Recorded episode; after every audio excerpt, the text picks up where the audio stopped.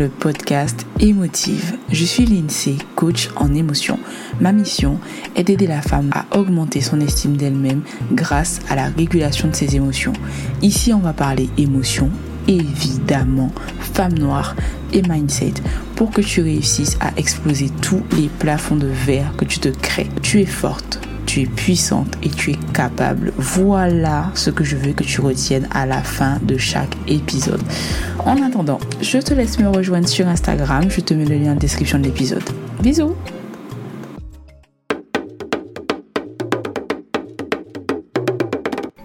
Ça t'est déjà arrivé d'être dans une situation où tu es tellement stressé que tu as des comportements automatiques? Ben, C'est ce dont on va parler aujourd'hui dans l'épisode du jour des comportements automatiques et autodestructeurs. Bon, il y en a plein hein, que je pourrais te citer, comme fumer, boire à outrance ou te scarifier par exemple. Mais aujourd'hui, j'ai envie de te parler de l'alimentation émotionnelle. Tu sais, les sortes de comportements que tu as, déjà sans même te rendre compte, hein, puisque tu te retrouves dans le frigo à manger tout ce qui te passe sous la main, ou dans le placard à grignoter des chips, des cacahuètes, etc.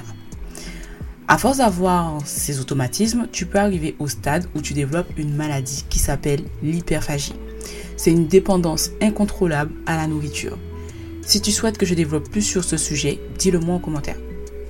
À ce moment précis, tu es dans l'incapacité de te raisonner. Donc tu manges jusqu'à non plus pouvoir, voire même jusqu'à avoir envie de vomir. Donc quand ta crise est terminée, tu as un fort sentiment de culpabilité qui t'envahit. Et tu as tellement honte déjà que tu n'oses en parler à personne. Et surtout, tu essaies de te convaincre jour après jour que ce n'est rien de grave et que tu peux t'en sortir toute seule. Sauf que toi et moi, on sait très bien que c'est un engrenage et que à chaque fois, tu te promets d'arrêter, mais que tu n'y arrives pas. Je ne te blâme pas, attention, puisque j'ai été dans le même cas que toi. Hein. J'ai dû moi-même me faire aider pour y arriver. Juste arrête de te voiler la face et de te mentir à toi-même. Dans cet épisode, j'ai envie de te partager des méthodes que je me suis appliquées à moi-même pour me sortir de l'alimentation émotionnelle. Mais déjà, que veut dire manger ses émotions? C'est le moment où tu rentres, je te parlais dans l'introduction, et tu penses manger un carré de chocolat et tu finis par manger trois tablettes entières. Donc, tu peux peut-être en train de te dire que quand tu fais ça, tu as faim. Mais est-ce que tu sais que en réponse à un stress ou à une forte émotion, ton cerveau est capable d'envoyer un message à ton ventre, qui est le siège de tes émotions, et donc ça te déclenche une envie de manger et tu penses forcément que tu as faim. Mais quand on n'est pas habitué à ressentir ou à se permettre de ressentir des émotions, c'est facile de confondre les petits papillons dans l'estomac avec des symptômes de la faim. En réalité, c'est sûrement le reflet d'un vide que tu ressens et l'envie irrépressible de le remplir. Sinon, tu te sens submergé et ce que tu renvoies comme message à ton cerveau, c'est que si tu manges pas là, là, tout de suite, tu vas mourir. L'autre chose qui caractérise le fait de manger ces émotions, mis à part la fausse faim, c'est de ne pas ressentir la satiété. Tu ne sais pas quand ton ventre est rempli, raison pour laquelle tu manges jusqu'à avoir ce sentiment d'être pleine. Mais en vrai, tu peux pas avoir de sentiment de satiété si de base, c'était pas une vraie faim. Donc tu finis par manger en grande quantité des apports dont tu n'as pas besoin et que tu vas inévitablement stocker si tu as un métabolisme lent.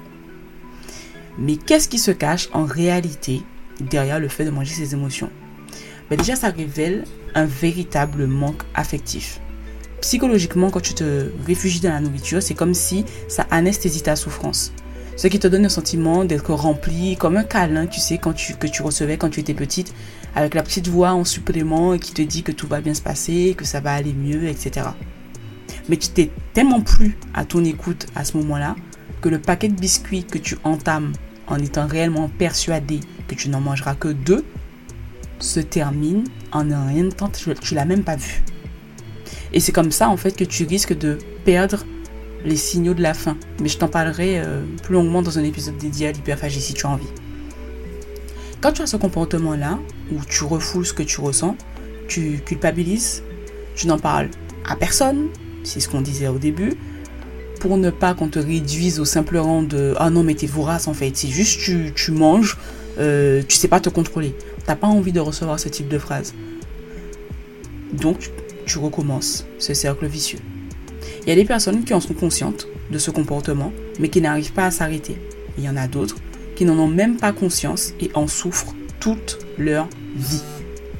Si tu te reconnais dans ce que je dis et que tu as déjà essayé seul, surtout ne reste pas dans ton coin et fais-toi aider. Maintenant, à quoi servent les émotions que tu refuses de ressentir?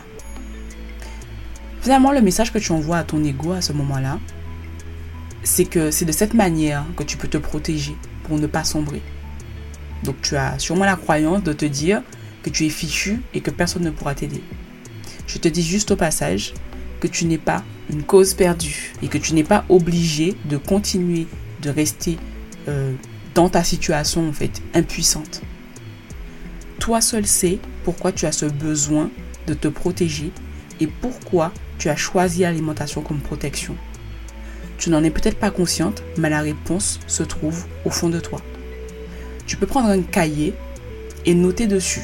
Déjà, la première chose, analyser tes habitudes et chercher dans ton quotidien les situations qui déclenchent ces crises. Par exemple, ça peut être à la fin d'une longue journée de travail. Tu n'as pas réellement d'exutoire, donc le seul moment où tu peux enfin te détendre, c'est quand tu es rentré et que tu es posé seul devant ta télé. Mais toutes les émotions que tu as refoulées pendant la journée sont encore présentes. Hein. Et c'est à ce moment-là que tu peux te poser pour te faire un petit bilan. Donc tu notes toutes les situations qui t'ont produit une sensation négative. Sois le plus franche possible. Et surtout, n'hésite pas à aller dans le détail puisque c'est toi seul qui liras ce que tu vas noter. La deuxième chose, c'est de te dissocier des situations et de tes émotions. Quand tu ressens une émotion, tu la laisses te traverser, mais tu n'es pas une émotion. Je vais te donner un exemple. Quand tu te rends compte que ton boss t'a humilié dans la journée et que tu n'as rien répondu, tu as un sentiment d'humiliation, mais tu n'es pas ton humiliation. Et à cela, ça ajoute de la colère, le fait de ne pas avoir répondu. Et donc ce que tu passes sur la nourriture, c'est une réponse à ta blessure que tu essaies de penser. Sauf que la nourriture est un pansement tant pour rien. Tu te rappelles ces moments où, quand tu étais petit, tu avais ce droit de pleurer, de ressentir de la tristesse. Bon, pas trop longtemps quand même, tu n'allais pas pleurer trois heures, mais tu avais ce droit. Et ensuite, tu as grandi. Et on t'a demandé, au fil du temps, de prendre sur toi. Donc ça veut dire que des situations où autrefois tu avais le droit de pleurer et de ressentir des émotions, hop, on te dit maintenant, non mais t'es une grande fille. Ou une grande fille comme toi, tu vas pas pleurer pour si peu de choses. Donc en fait, ça veut dire que tu as... C'est comme si on juge en fait ce qui est grave ou pas pour toi. Et donc ça te crée l'habitude de ne pas avoir le droit de ressentir. Tu commences donc à enfouir ce que tu ressens, pensant que ce n'est pas important, que tu n'as pas le droit de flancher ou de pleurer pour si peu, mais surtout parce que tu le vois comme étant quelque chose de mal. Aujourd'hui, tu vis avec ce sentiment de frustration perpétuelle. Tu as un contrôle impeccable de ta personne et même en privé, tu ne te permets pas de flancher comme si dans le privé, tu allais avoir une personne qui allait venir te faire des reproches. Tu te sens concerné? Tu sais aujourd'hui que tu as ce droit de ressentir. Je ne te dis pas de passer de celle qui ne montre rien à celle qui expose tout, mais au moins de t'autoriser à avoir cette vulnérabilité avec toi-même. C'est ça qui va te permettre de décupler ton power. Bon, revenons à l'épisode quand même parce que là, je m'égare. Troisièmement, analyse ton type de faim.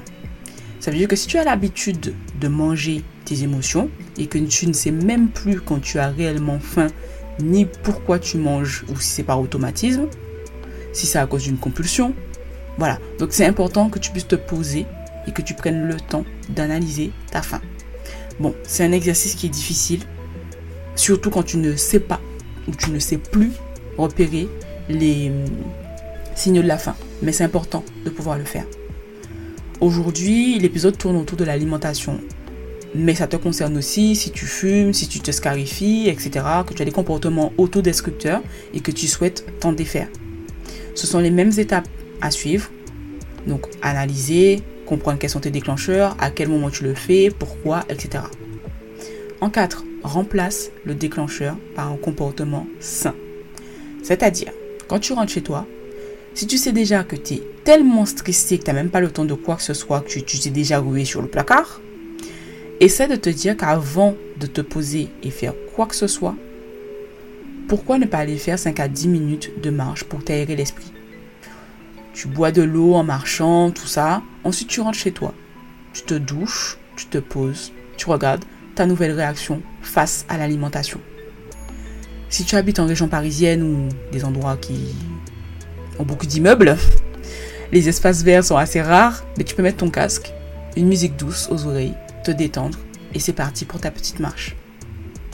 Il y a un autre comportement que tu pourrais adopter, ce serait le journaling.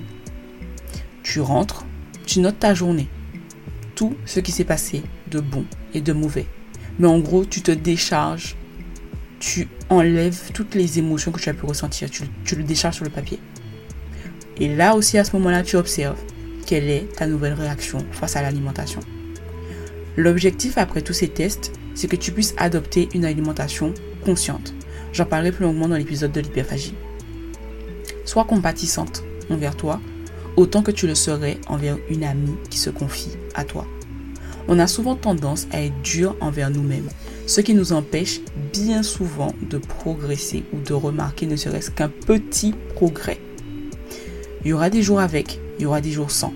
Je ne suis pas en train de te dire que ça y est, tu appliques tout ça et t'es débarrassé de ton alimentation émotionnelle. Pas du tout. Mais c'est important que tu puisses accepter ben, les jours sans. Que tu n'es pas parfaite. Que parfois, tu n'auras aucune envie ni d'aller marcher, ni d'écrire. Tu voudras seulement manger. Tu sais, c'est les moments où euh, t'as qu'une envie, c'est de te faire du mal. Ensuite, tu retombes dans la culpabilité, tu te demandes pourquoi tu recommences, as les comportements d'autodestruction, tout ça. Mais il y a des moments comme ça où tu n'as qu'une envie, tu te dis, je sais que c'est mal, mais c'est ça que j'ai envie de faire. Mais pour les fois où ce ne sera pas facile et où tu flancheras, il est important que tu puisses te le pardonner et avancer. Rome ne s'est pas construit en un jour, ne l'oublie pas. Dernière petite astuce que j'ai envie de partager avec toi aujourd'hui, c'est celle de la respiration. tu peux retrouver des vidéos hein, sur YouTube, des vidéos de cohérence cardiaque. Je te laisse faire tes recherches, tout ça, sur le sujet. Tu peux le faire à plusieurs reprises jusqu'à ce que tu te sentes beaucoup plus légère intérieurement. La cohérence cardiaque permet de ralentir ton rythme cardiaque et te ramène à l'ici et maintenant. Te connecter au présent. Commence pas à faire des 15 minutes de respiration. Parce que tu risques de te décourager si un jour tu n'arrives pas à faire 15 minutes. Donc tu peux te fixer de petits objectifs, commencer par 2-3 minutes par jour et augmenter au fil, au fil du temps en fait. On est à la fin de cet épisode. Merci de m'avoir écouté. Surtout s'il t'a plu, partage-le à une copine en lui disant non mais meuf, j'ai trop pensé à toi sur cet épisode, faut trop que tu l'écoutes. Tu peux aussi me laisser 5 étoiles et me donner ton avis. C'est peu pour toi, mais c'est beaucoup pour m'aider à faire découvrir émotif. À au soleil.